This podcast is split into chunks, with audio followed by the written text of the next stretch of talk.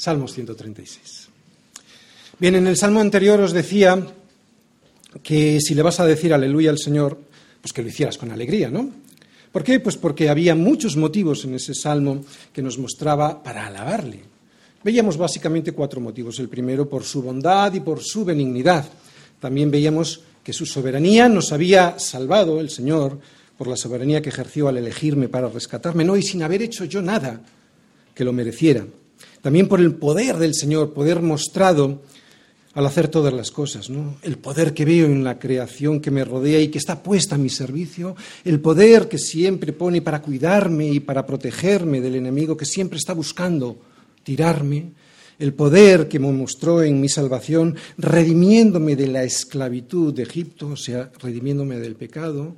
Hemos visto bondad y benignidad, soberanía, poder de Dios y también por el regalo de una herencia, de una herencia que es una vida eterna vivida con Él y en libertad. Con un cuerpo entonces que será imposible pecar con Él. Es un cuerpo ya redimido en el cual nosotros jamás podremos caer en pecado y al lado del Dios más bueno que jamás yo podría imaginar. Esta herencia es la que vamos a recibir. Aquí como una sombra es la iglesia, pero claro, al estar en un cuerpo todavía no totalmente no redimido, pues caemos, ¿no? Aquí como una sombra que es la iglesia, pero allí ya una herencia de verdad que es para servirle, ¿no? Es un servicio que en aquel momento no será como ahora que te costará tanto, ¿no? Servirle, sino que será un servicio hecho con sumo placer. Ya verás, no tiene nada que ver, no tendrá nada que ver con la dificultad que esta carne presenta para servir al Señor. Pero han pasado varios días desde aquella predicación y seguramente pues han ocurrido cosas en tu vida que te han robado la paz, la seguridad, o sea, la fe en el Señor y hasta el gozo y la alegría que el Señor nos quiere regalar a nuestra vida.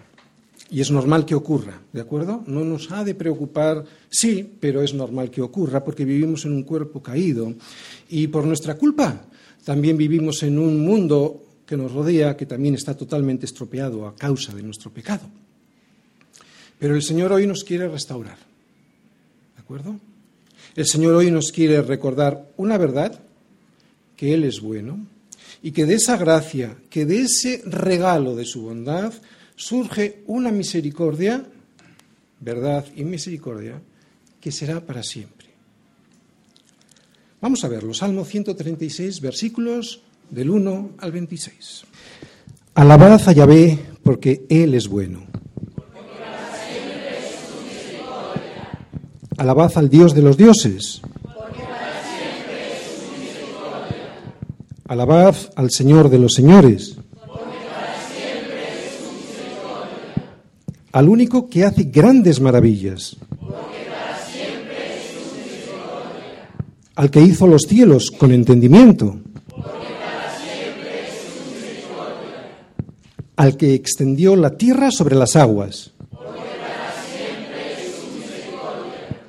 al que hizo las grandes lumbreras. El sol para que señorease en el día. La luna y las estrellas para que señoreasen en la noche. Al que hirió a Egipto en sus primogénitos. Al que sacó a Israel de en medio de ellos. Con mano fuerte y brazo extendido. Al que dividió el mar rojo en partes. E hizo pasar a Israel por medio, en medio de él. Y arrojó a Faraón y a su ejército en el mar rojo. Al que pastoreó a su pueblo por el desierto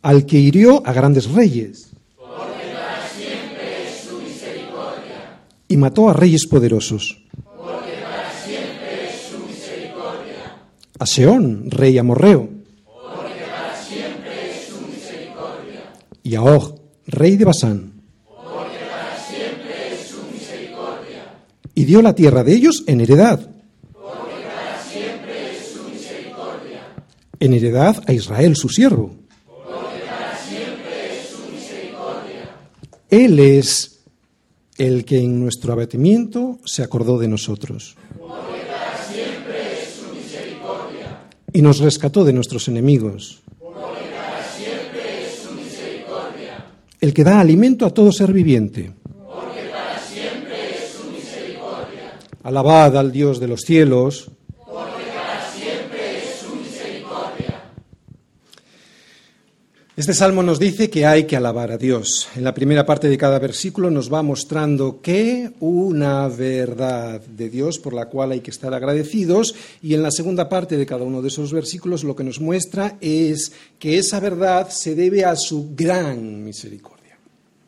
¿Os dais cuenta de lo que vemos en cada versículo? Una verdad de Dios que surge de su misericordia. Por lo tanto, este es un salmo que en cada versículo nos muestra la esencia de Dios, porque la esencia de Dios es verdad y misericordia. Así es nuestro Dios, verdad y misericordia son dos partes de la misma moneda, por eso nadie puede tomar la misericordia de Dios sin aceptar la otra parte, la verdad. Un ejemplo muy sencillo, nadie puede recibir la misericordia del perdón de Dios sin reconocer la verdad del pecado en su vida. Así fue como Dios se presentó a Moisés en la, cumbre, del monte Sinaí. Seguro que os acordáis cuando, después de un episodio de idolatría terrible de este pueblo necio, impaciente y rebelde, Israel, tú y yo, el Señor renueva su pacto un pacto que ya había hecho con Abraham, pero ahora, y vamos a ir enseguida, él lo renueva delante de Moisés para con su pueblo, volviéndole a recordar, y esto es lo que vamos a ver, volviéndolo a recordar a Moisés, ¿quién es él? ¿Quién es Dios? Vamos todos a Éxodo 34, versículos del 6 al 7, porque Moisés, que estaba metido en la hendidura de una peña, como le dijo el Señor que hiciera, pues para que no pudiera ver su rostro, y pasando por delante de él, el Señor le dio a conocer su nombre y Moisés, en Éxodo 34, nos dice que Dios se definió así. Vamos a leerlo.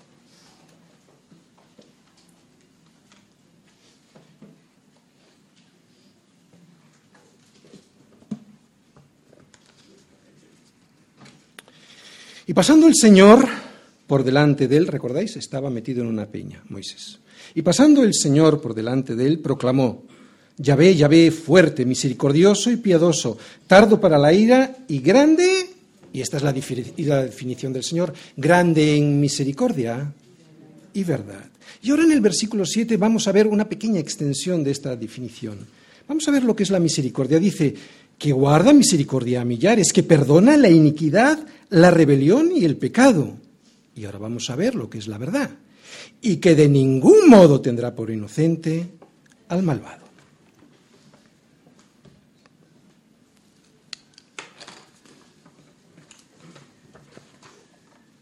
Bien, puede parecer contradictorio, pero es así, Dios es verdad. Y por lo tanto, jamás tendrá por inocente al culpable. ¿Por qué? Porque entonces se negaría a sí mismo. Y sin embargo dice que también es misericordia. O sea, lo que significa es que perdonará la rebelión, el pecado, a millares. ¿Cómo puede perdonar a millares si, como dice Pablo, no hay quien haga lo bueno, no hay ni siquiera uno? ¿Cómo puede ser que la verdad, la verdad, o sea, la justicia, que no tolera la injusticia, porque verdad y justicia son términos sinónimos. Lo voy a explicar muy sencillo. Si una sentencia de un juzgado está basada sobre la mentira, no es justa. Solo es justa cuando está basada sobre la verdad de los hechos, ¿sí o no?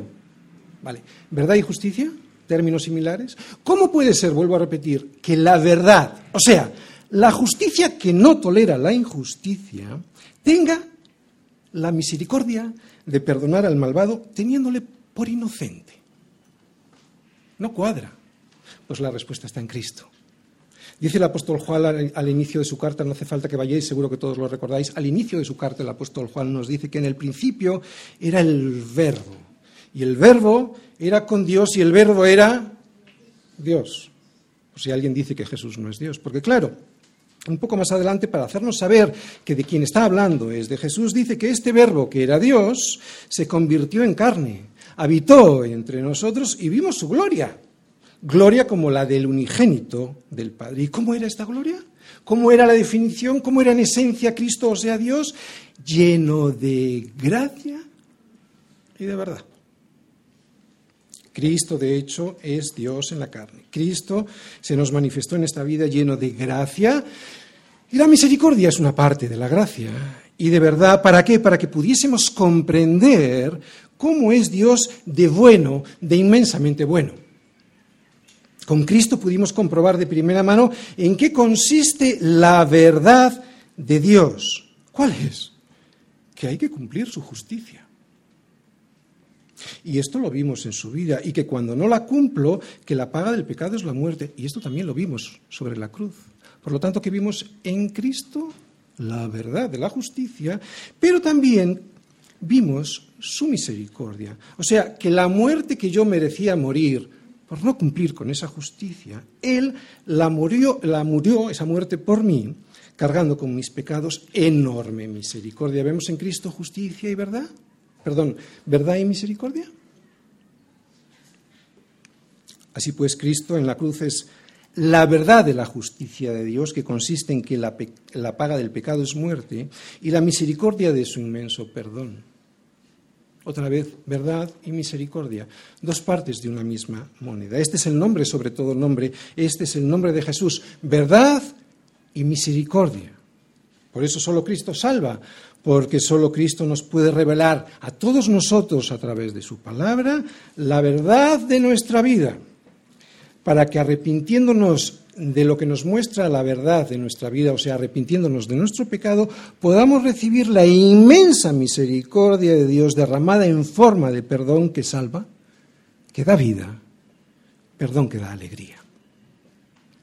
Este es el nombre sobre todo nombre.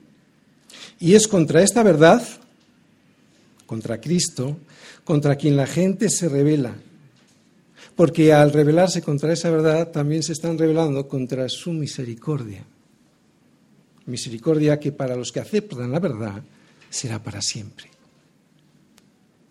Así que Dios es verdad, la verdad que significa la justicia que de ningún modo tendrá por inocente al malvado, pero al mismo tiempo es grande en misericordia, o sea, perdonando a millares la iniquidad, la rebelión y el pecado. Pero claro, este perdón por sentido común solo es para aquellos que aceptan porque reconocen la verdad que Dios nos revela en su palabra, o sea que somos pecadores. Bien, te preguntarás por qué he hecho esta introducción sobre la verdad y la misericordia. Es fácil de entender, lo he dicho antes, para que observemos ahora con más claridad lo que en este salmo se nos dice a cada uno de nosotros. Y lo que se nos dice en cada uno de los versículos de este salmo es una verdad de Dios y que esa verdad de Dios surge de su enorme misericordia. Es cierto que para los que no creen en Dios, las verdades que Él nos muestra en su palabra solo producen irritación. Pero para nosotros, para sus verdaderos hijos, oír su verdad, aunque a veces nos confronta, es misericordia. Por eso hoy, y aunque seguramente durante la semana te han ocurrido cosas que te han robado la paz, la seguridad y hasta el gozo y la alegría que el Señor le quiere regalar a tu vida, hoy al escuchar la, la verdad de Dios en su palabra, Él te va a restaurar a través de su misericordia. Verdad y misericordia juntas. No se pueden separar como la gente pretende. Y te va a restaurar porque hoy el Señor nos va a recordar una gran verdad, que Él es bueno. Y vamos a insistir mucho en esto. Y que de esa gracia, o sea, que de esa gracia, de esa verdad, de su bondad, surgen otras misericordias que son increíbles. Pero no cualquier tipo de misericordia, es una misericordia que para sus hijos, o sea, para los que aceptan la verdad, será para siempre. Oye, ¿Estás abatido y triste? Pues en su misericordia Él se acordó de ti. Salmos 136. Bien, que en su misericordia Dios se acordó de ti, yo creo que es el mejor resumen que yo puedo hacer de este salmo. No solo de este salmo, sino en realidad de toda la obra de Dios, especialmente la obra de redención, o sea, de tu rescate, y que se acordó de ti para levantarte y para que le dé las gracias. ¿De acuerdo? Porque la obra de redención no es para levantarte y ya está, y que te vayas ahí a esa feria de enfrente. Es para restaurarte, evidentemente, pero para que le des las gracias y te pongas a servir a ese Señor. No somos el centro. Por eso el propósito de su redención es para que le demos la gloria a Él sirviéndole. Es increíble que en su amor, cuando Él te creó, se acordó ya de tu caída y de tu dolor. Voy a insistir en esto porque Dios es bueno. Y no solo se acordó y ya está, sino que se implicó personalmente, humillándose en un cuerpo para ponerle remedio a tu situación. Acabo de cumplir 55 años y tengo la gran misericordia de Dios sobre mi vida. Hay muchas misericordias, pero ¿sabes cuál es la mayor que tengo, o por lo menos que veo ahora, ¿no? después de la redención? Pues la de poder tener unos ojos abiertos en el corazón para darme cuenta de que grandes cosas ha hecho el Señor con nosotros. Y no cualquiera se da cuenta. Por eso es una gran misericordia. Lo dije en el salmo anterior y lo vuelvo a repetir. La gente vive abatida y triste porque se olvida de lo que Dios ya ha hecho. Pero a ti y a ti, a ti y a mí esto no nos puede ocurrir. No nos debe ocurrir. ¿Tú sabes la cantidad de veces que el Señor se ha metido en tu charco para sacarte de ahí? ¿No lo sabes? Pues cuéntalas veces, cuéntalas y ya verás cuántas son. Y si las cuentas, no podrás negar que grandes cosas ha hecho el Señor con nosotros y que por lo tanto estaremos alegres. El ser conscientes de que grandes cosas ha hecho el Señor en nuestra vida nos da alegría y produce agradecimiento. Luego entramos a analizar el Salmo versículo a versículo, pero os adelanto que la palabra que en hebreo se utiliza en los tres primeros versículos para decir alabar es más que alabar. O sea, es un alabar con profundo agradecimiento, es una alabanza con agradecimiento, reconociendo lo que Dios ha hecho en mi vida. No es una alabanza sin sentido, es con profundo agradecimiento. A veces nos olvidamos de lo que Dios ya ha hecho en nosotros y con nosotros. Por eso este salmo es muy bueno. ¿no? Porque nos lo va a recordar. Es bueno y necesario recordarlo, porque si no lo hacemos, si nos acostumbramos a no hacerlo, vamos a cauterizar nuestra conciencia de tal manera que cuando llegue la verdad a nuestra vida no la vamos a ver. Llegará un momento en que no distinguiremos el bien del mal, como le pasa al mundo. Por, este, por eso este salmo nos va a recordar las verdades de Dios, muchas cosas, y la principal es que la misericordia de Dios lo que quiere es restaurarte. Que en tu miseria el Señor se acordó de ti. Dios se duele del necesitado. Dios participa de tu dolor y lo hace hasta sus mismas entrañas. Fíjate si Dios se duele por ti, cómo se duele hasta sus mismas entrañas, que Cristo mismo vino en carne para someterse a la humillación a la que el pecado nos esclaviza y así poder librarnos de sus consecuencias. Y lo hizo sin, necesidad ninguna de tener por qué hacerlo. Dios es bueno, esa es su naturaleza. Por eso lo hace, porque no puede dejar de hacerlo. No porque se sienta obligado desde fuera. Dios no tiene nadie fuera que le obliga a nada, no tiene ninguna necesidad de nada ni de nadie, sino porque Él es la bondad absoluta. Porque si no fuese la bondad absoluta, se negaría a sí mismo, sería una mentira, y la mentira no permanece. Lo hemos dicho muchas veces, lo vamos a volver a repetir, la, verdad permanece, la mentira no permanece. Sí, Dios se duele del necesitado, pero el necesitado se tiene que dar cuenta que lo es. Sentido común, ¿verdad? Esa es la clave, y ahí está la diferencia para poder recibir la misericordia del perdón, que es la mejor de las misericordias. Hay más misericordias de Dios que esta y la vemos constantemente en nuestro mundo ¿no? y las vamos a ver en el Salmo. Pero no hay misericordia más hermosa que la misericordia del perdón, porque esa sí que será para siempre. Y Dios no solo está dispuesto a darlo, este perdón, sino que lo está deseando hacer Hay que recordar las palabras del Señor Jesús, que dijo que más bienaventurado es dar que recibir. Así pues, Él está deseando darle al hombre lo que el hombre necesita. Y no solo parte de su misericordia, como mucha gente recibe, sino sobre todo la misericordia que el hombre más necesita, que es la misericordia del perdón. Pero para ello primero debe reconocer a Dios y su verdad. Por eso en cada uno de los versículos del Salmo de hoy va a mencionar sí una misericordia, pero relacionada con su verdad. Muy bien, para entender mejor este Salmo, yo he dividido este Salmo en siete partes que corresponden a siete verdades de Dios. Primera, Dios es bueno. Versículo 1. Segunda, Dios es soberano.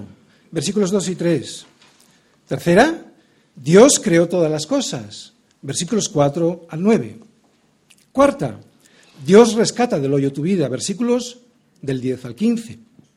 Quinta, Dios dirige y protege a su pueblo. Versículos del 16 al 20. Sexta, Dios le da una heredad a su pueblo. Versículos del 21 al 24. Y séptima, Dios es bueno con todos. Versículos del 25 al 26. Primera parte.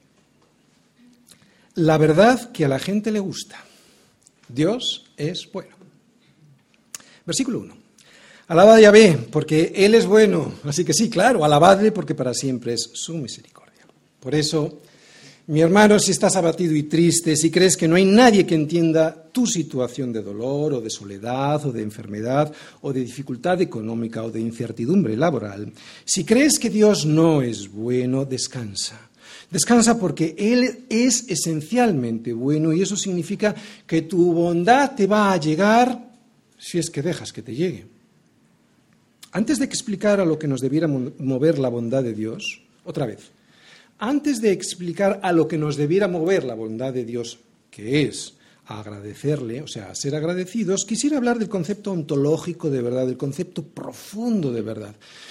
Pudiera ser un poquito difícil, estate atento, y si no, bueno, está la grabación para poder luego repasarlo. Porque entendiendo qué es la verdad, si entendemos que Dios es bueno y además que no puede dejar de serlo, entonces, como si comprendes esto, no puedes dejar de alabarle ni de darle las gracias, no puedes dejar de ser agradecido. Empiezo. La verdad no varía, la verdad no cambia, por eso es eterna, por eso permanece para siempre. Es imposible que la verdad deje de existir porque la verdad no es la ilusión de una mentira. Dios es verdad, por eso Dios es amor, es eterno. El amor nunca deja de ser. Un ejemplo de verdad y mentira, para entenderlo un poquito. Si yo le, digo, a alguien que tengo en el salón de mi casa eh, colgado un Picasso, y esto no es cierto, esa verdad, entre comillas, no permanece. En cuanto alguien me pide que le muestre el Picasso, esa verdad que yo contaba que tenía en el salón de mi casa, pues se desvanece porque no era una verdad, era una mentira. Pero si resulta que es cierto, o sea, que tengo un Picasso colgado en el salón de mi casa, esa verdad permanece, aunque alguien no se lo crea. Como Dios es verdad, porque Dios es amor, el amor de Dios es cierto, existe y jamás dejará de existir. ¿Por qué? Porque si Dios fuese malo, terminaría extinguiéndose, porque el mal lo destroza todo. Incluso el mal se destroza a sí mismo. Él es así, el mal es así, es su propia naturaleza, no lo puede evitar. Y si no lo consigue es porque Dios no se lo permite. La demostración de que Dios existe es que Él es eterno, es que Él es bueno. Y la mejor demostración es que tú y yo existimos. Porque si Dios no fuese eterno y bueno, ya hubiese desaparecido todo. Tú, yo y hasta Dios. Dios es verdad, por eso es eterno, por eso permanece. Si hubiera sido mentira, se hubiera extinguido. La mentira es maldad. La mentira se termina por destrozar todo y destrozarse a sí mismo. ¿Vas entendiendo? Todo lo contrario de Dios es la mentira. La mentira, como digo, es mala, varía, cambia y no permanece. Si Dios es verdad y bueno desde el principio, el diablo en esencia es mentira. Él, el diablo, ha sido homicida desde el principio y no ha permanecido en la verdad, porque no hay verdad en él. Cuando habla mentira, de suyo, esencia, de suyo habla, porque es mentiroso y padre de mentira. Por eso el diablo lo que hace es hurtar, matar y destruir. No lo puede evitar, es su naturaleza. Mata hasta matarse a sí mismo. Si no fuese por Dios, Él terminaría destruyéndolo todo, porque Él no puede dejar de ser lo que es ladrón, mentiroso y asesino. De ahí la diferencia entre la muerte y la vida, la diferencia entre el ladrón y el buen pastor. El ladrón no viene sino a hurtar, matar y destruir, y sin embargo Jesús dice que yo he venido para que tengan vida y vida en abundancia, vida y muerte. Así que la prueba de que Dios existe es que Él es amor, que es para siempre, porque el amor nunca deja de ser. Si Dios no existiera, ni tú ni yo estaríamos aquí, porque por la propia naturaleza del mal ya se habría acabado todo. De hecho, si no fuera por Dios, jamás hubiese comenzado. Por eso debes confiar en Dios.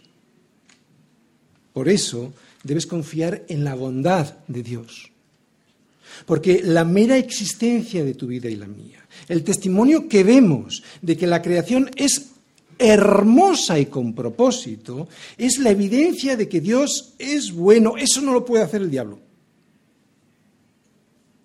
Por eso confía en Dios y en su bondad.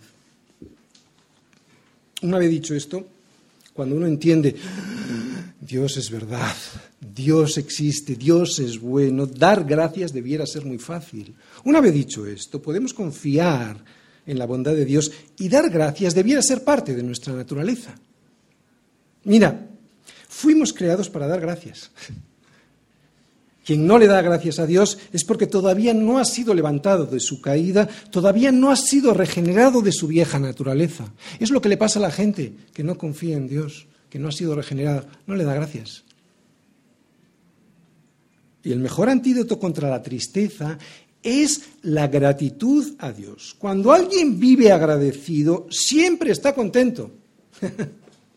¿Sí o no? Claro. Cuando alguien se da cuenta de que de todo lo que tiene, ¿no?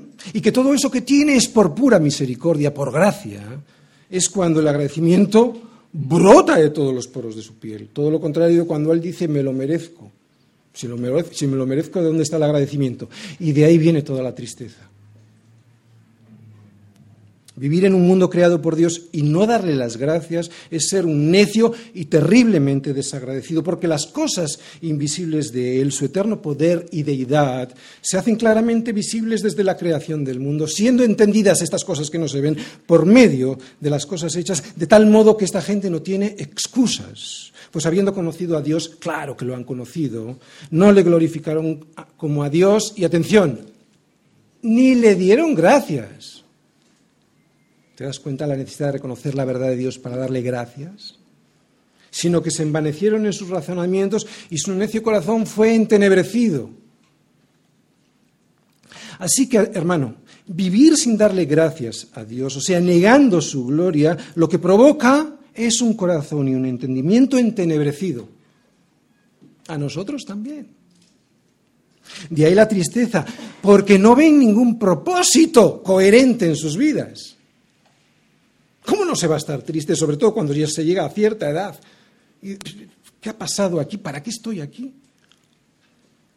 Este salmo nos ayuda a recordarlo porque todos fracasamos en el intento de darle las gracias a Dios por todo y en todo tiempo. El mundo nunca, ni en todo tiempo ni por nada. Pero nosotros fracasamos muchas veces en el intento de darle las gracias a Dios por todo y en todo tiempo. Si no estamos satisfechos en Dios, tengamos lo que tengamos otra vez. Si no estamos satisfechos en Dios, tengamos lo que tengamos, es que no hemos entendido que Dios es bueno.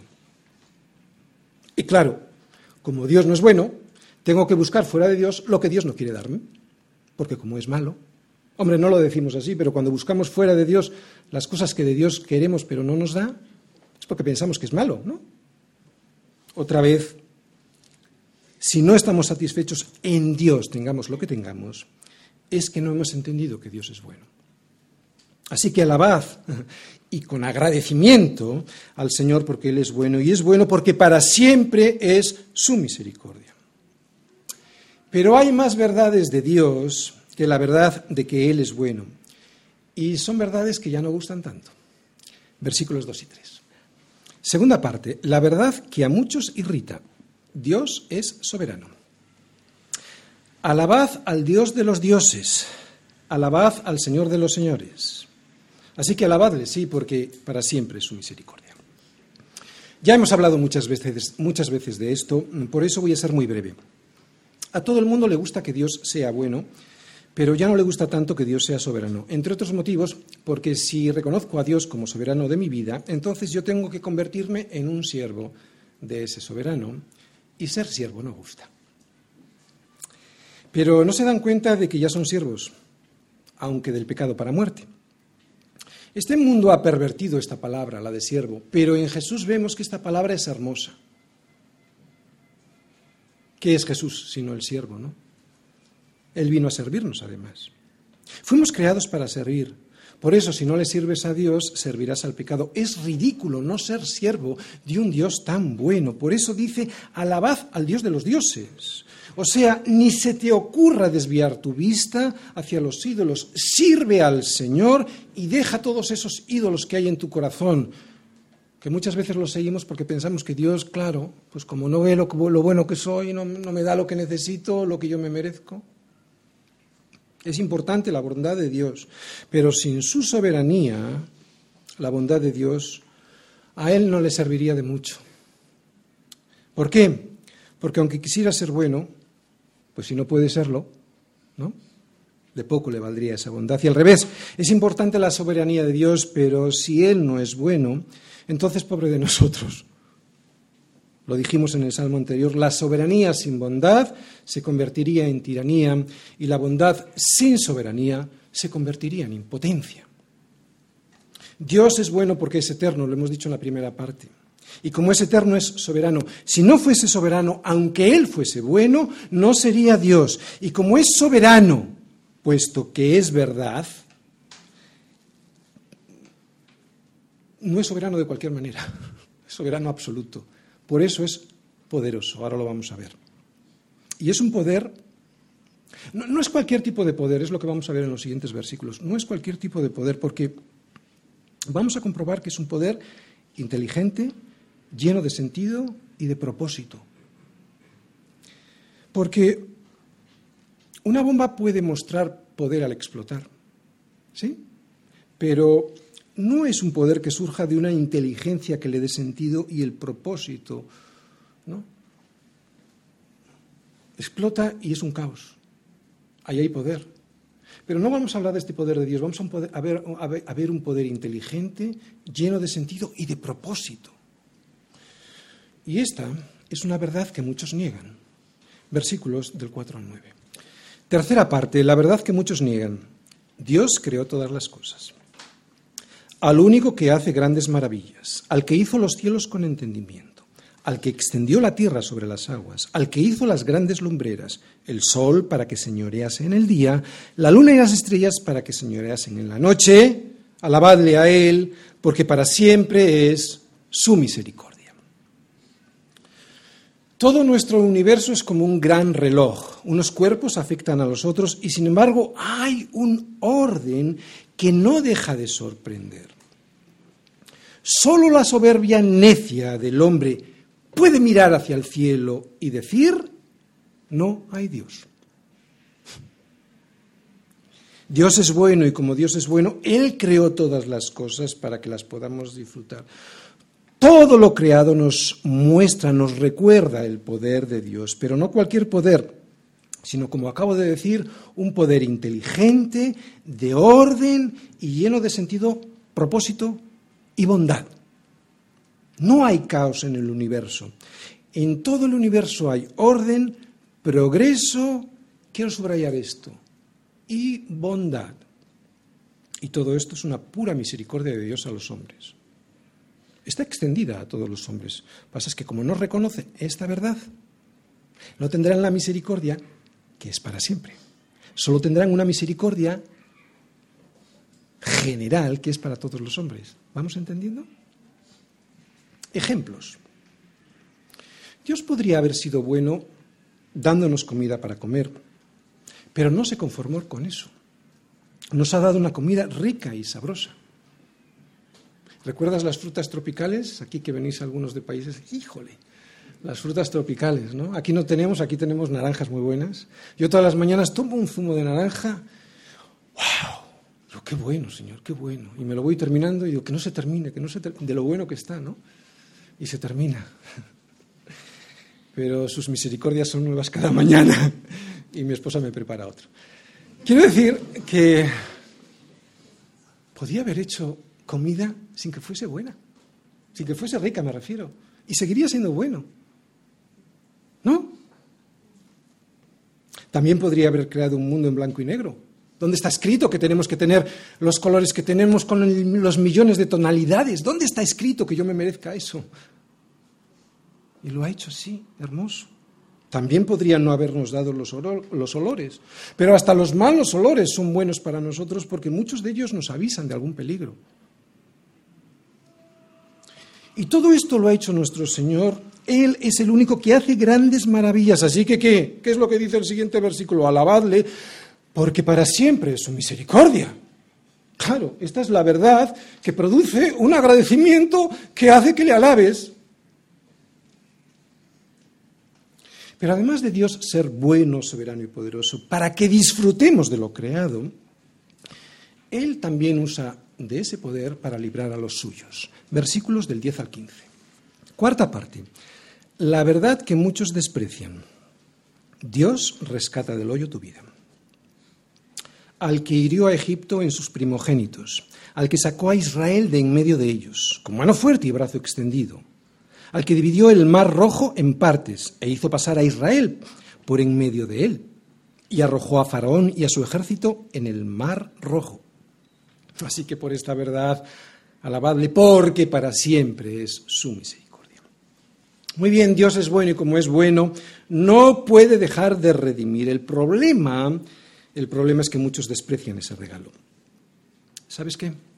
En realidad lo despreciamos todos hasta que Dios nos elige para poder escuchar su voz. Sé que es difícil de entender, pero es así. No depende del que quiere ni del que corre, sino de Dios que tiene misericordia. Eh, de hecho, es lo que le pasó a Lidia cuando Pablo fue a Filipos y llegó junto al río, ¿recordáis? Que el Señor, el Señor, abrió el corazón de ella para que estuviese atenta a lo que Pablo decía. No dice que abrió los oídos, dice que abrió el corazón y que lo hizo Dios, ni Pablo ni Lidia. Así que en estos versículos, tanto en Hechos que acabo de mencionar como en estos versículos del Salmo, lo que vemos es rescate, pero también soberanía. Vemos que Dios rescata del pecado, representado aquí por la esclavitud en Egipto, y también vemos la soberanía de Dios eligiendo a un pueblo. Y esta elección es una misericordia más. ¿Por qué la elección es una misericordia? Bien, vamos todos a Romanos 9, versículos del 16 al 21.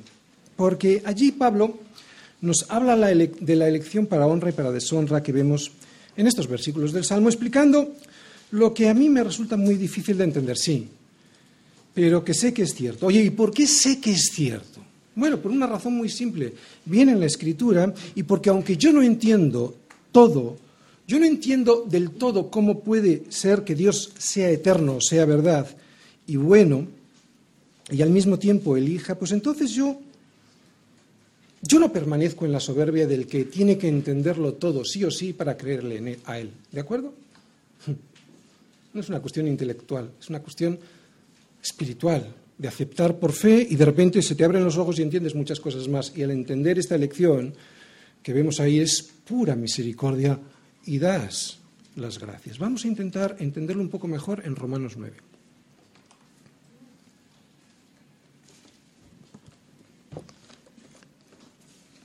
Versículo 16. Así que no depende del que quiere ni del que corre, sino de Dios que tiene misericordia. Oye, ¿Por qué? ¿Por qué depende de Dios y de su misericordia. Porque nadie la quiere. Si Dios les diera su misericordia a quien se la pidiese, nadie la tendría.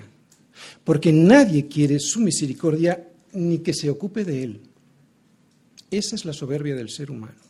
Qué bueno es que sea soberano y fiel, porque aunque la madre se olvide de sus hijos, él no se olvidará de nosotros. Versículo 17. Porque la escritura dice a Faraón, que es explicando un poquito lo que vemos en estos versículos, ¿no? Y toda la historia ah, de Éxodo. Dice a Faraón, para esto mismo te he levantado, para mostrar en ti mi poder y para que mi nombre sea anunciado por toda la tierra. De manera que, que de quien quiere tiene misericordia y al que quiere endurecer, endurece. Pero me dirás, ¿por qué pues sin culpa? Porque ¿quién ha resistido a su voluntad? Mas antes, oh hombre, ¿quién eres tú para que alterques con Dios? Dirá el vaso de barro al que lo formó, ¿por qué me has hecho así? ¿O no tiene potestad el alfarero sobre el barro para hacer de la misma masa un vaso para honra y otro para deshonra?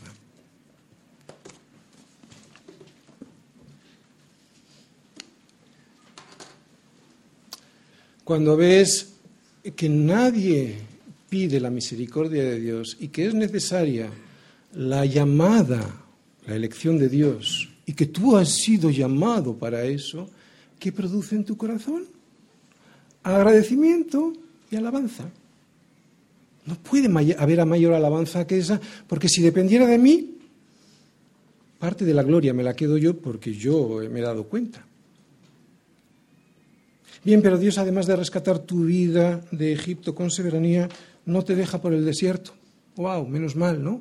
Porque si te dejara en este mundo, mejor no me saques de Egipto. A pesar de nuestra infidelidad, Él cuida de nosotros dirigiéndonos y protegiéndonos para llevarnos a donde Él quiere llevarnos. No nos va a dejar aquí. Versículos del 16 al 20. Quinta parte. La verdad de la que muchos se ríen. Dios dirige y protege a su pueblo. Al que pastoreó a su pueblo por el desierto, al que hirió a grandes reyes y mató a reyes poderosos, a Seón, rey amorreo, y a Og, rey de Basán. Así que por todo esto, alabadle, porque para siempre es su misericordia. Se ríen de nosotros porque tenemos un pastor, se ríen de nosotros porque tenemos a Jesús, pero es necesario tener al buen pastor, porque después de un rescate, de donde nos ha sacado, todavía tenemos que andar por un largo camino y muy difícil por el cual aparecen muchas dificultades. Y no somos conscientes de ellas, necesitamos al buen pastor. Dios es bueno y como Dios es bueno y soberano y poderoso para que disfrutemos de su creación, Él nos dirige y nos protege por el desierto, derrotando a nuestros enemigos. Aquí vemos unos enemigos. Uno de ellos, el rey Og, debía ser un gigante. Tenemos enemigos gigantes. Oye, pero si Él es bueno, ¿por qué tienen que existir estos enemigos? ¿No sería mejor para nosotros que el Señor no los dejara aparecer por nuestra vida? Pues no. A veces Él permite que estos reyes nos rodeen, sabiendo que nos infunden temor y que lo que quieren es destruirnos, para que aprendamos a tener confianza en Él. Confianza en sí, es fe. Sin la fe, no, es por vista, es por fe.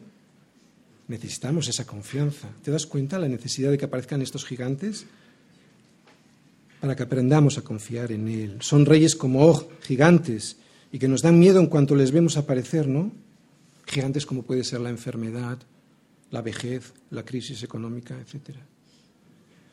Pero Dios los permite, al igual que se lo permitió en los tiempos de Israel, para que aprendamos a confiar en Él. Y de esta tribulación que Dios permite, se puede extraer una gran misericordia porque produce paciencia y la paciencia produce prueba y la prueba esperanza.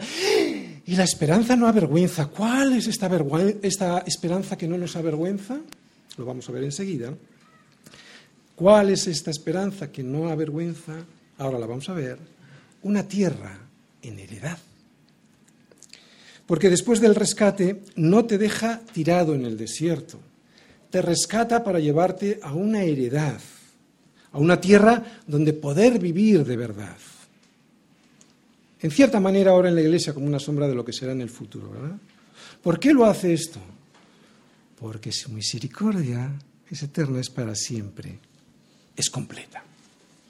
¿Qué sería de nosotros si todo acabase aquí? ¿Para qué me va a rescatar?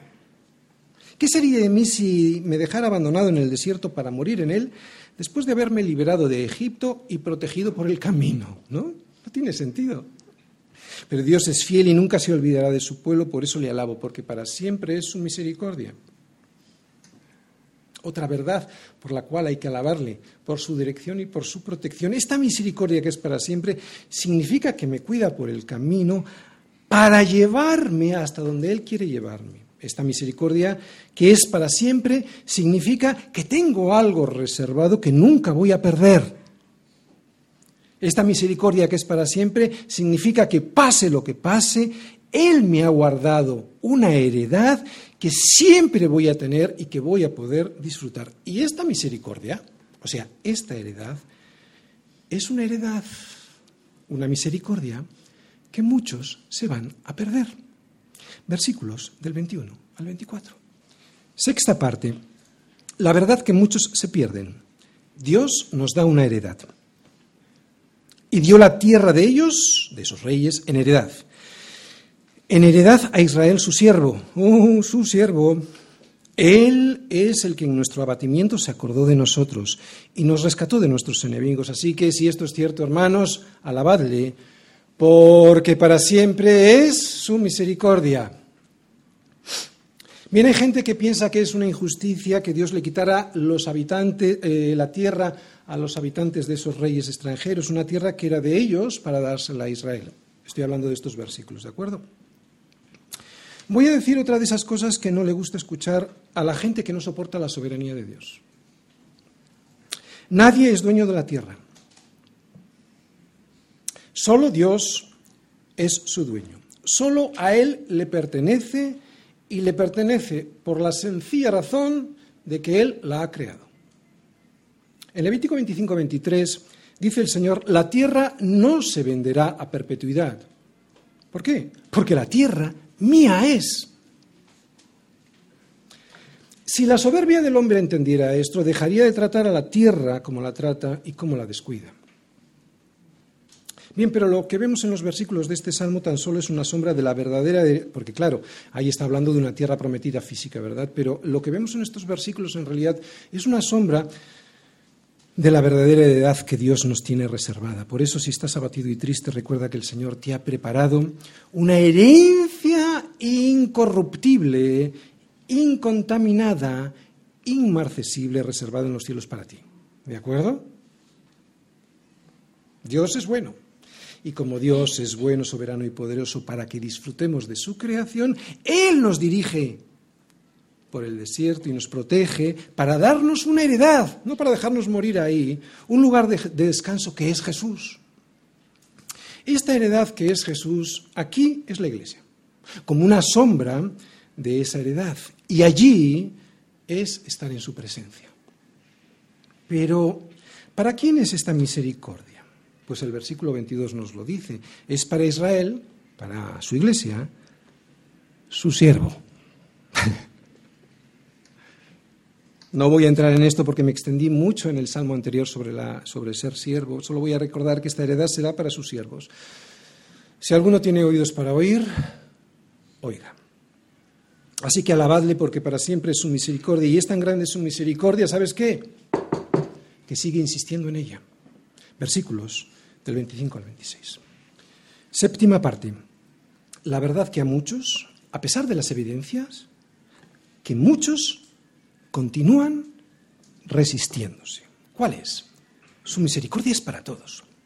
Versículos 25 y 26. El que da alimento a todo ser viviente, alabad a Dios de los cielos, porque para siempre es su misericordia. Bien, aparte de que hay una misericordia especial para su pueblo, Dios tiene una misericordia general para con todos. Es una misericordia que no solo se extiende a los hombres en general, sino que se derrama por toda la creación. Pablo mismo nos lo dijo en Hechos, ¿no? Cuando estaba en Atenas, él dijo, Él es quien da a todos vida y aliento y todas las cosas. Y esta misericordia derramada sobre todo y sobre todos, de esta manera tan abundante, tiene un propósito.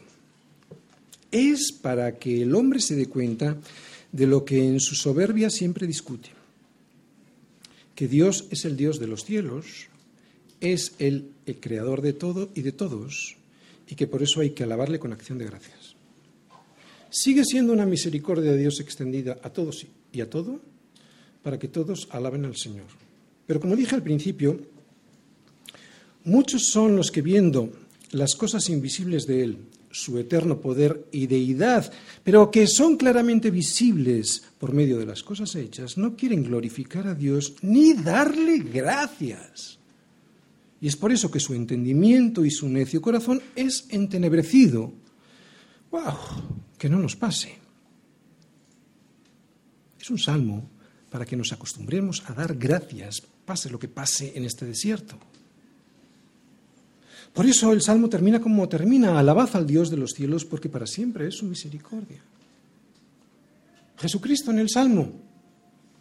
Jesucristo está por todo el Salmo, porque todas las cosas por Él fueron hechas y sin Él nada de lo que ha sido hecho fue hecho. Termino. Si estás abatido y triste porque todas las cosas que te están pasando últimamente te producen esa tristeza, recuerda que su misericordia es para siempre, para los suyos es para siempre. Es algo que tenemos que recordar a cada segundo de nuestra vida, ¿de acuerdo? Porque si no viviremos abatidos y tristes. Su misericordia, atención mi hermano, es gratuita. Ni se merece, ni se compra, ni se gana. Es por pura gracia que la recibimos. Isaías habla de esta misericordia gratuita. A todos los sedientos, solo a los sedientos, otra vez, a todos los sedientos, venid a las aguas, y los que no tienen dinero, solo los que no tienen dinero, venid, comprad y comed, venid, comprad sin dinero y sin precio vino y leche. Isaías no habla de condiciones o de requisitos para recibir la misericordia. De lo que habla es de las evidencias de ya haberla recibido. Y las evidencias son que hay que tener sed de la palabra y carecer de dinero para comprarla. Si alguien cree que tiene la suficiente moralidad como para comprarle a Dios el pan que descendió del cielo, jamás será saciado con su palabra, por mucho que la estudie. No hay ni moral, ni obra, ni dinero suficiente para comprar ese pan, sino solo la sangre del cordero. Su misericordia es solo para los hambrientos y los sedientos de la justicia que es Cristo. Si alguien está saciado de sus propias justicias, este pan y este agua no es para él.